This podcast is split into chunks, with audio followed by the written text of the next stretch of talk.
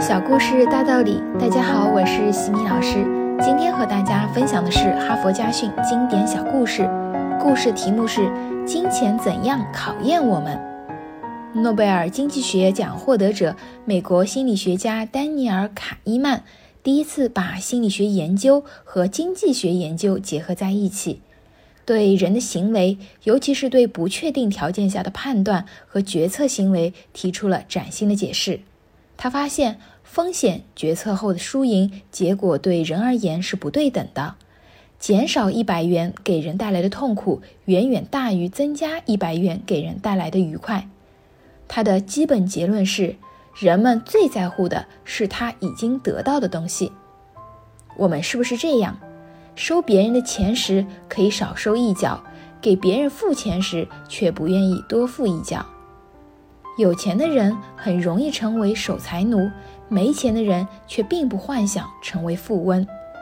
攒了十天的一百元丢了，只痛苦一天；攒了十年的一百元丢了，要痛苦一百天。欠别人的钱一天，可能一天都心有不安；如果欠了一年又一年，则可能永远心安理得。一个穷人可能会一辈子过着贫穷快乐的生活。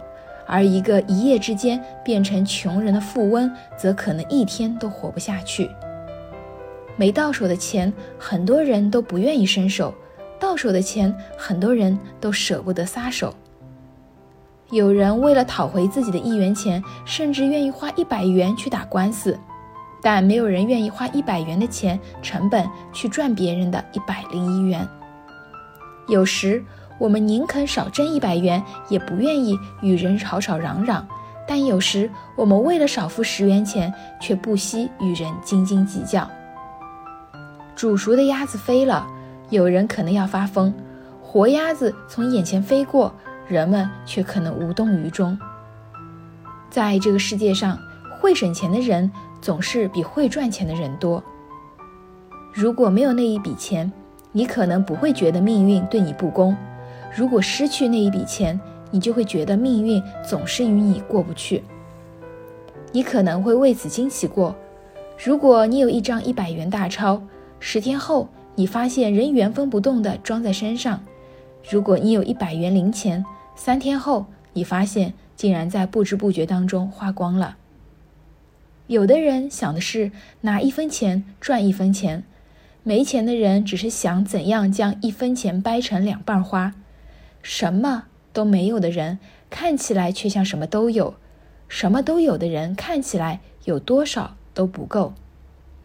在消费环节，富人总是赊账，比如欠单，而穷人却总是付现金。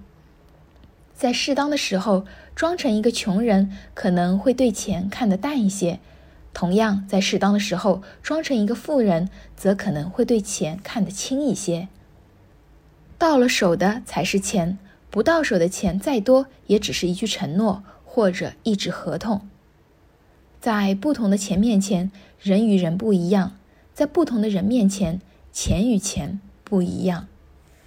哈佛箴言：金钱的价值本来是人赋予的，但当它拥有了流通和交换的价值功能时，就开始无情地左右人的思想和行为。看一看我们的生活，有多少时候，我们的快乐或痛苦、宁静和烦恼是由我们自己做主？是金钱在每时每刻让我们欢笑流泪？这到底是金钱的可恶，还是人自己的可怜？今天的分享就到这里。如果你喜欢这个小故事，欢迎在评论区给到反馈意见，也欢迎关注我们的公众号“西米课堂”，查看更多经典小故事和家庭教育相关的内容。感恩你的聆听。我们下次见。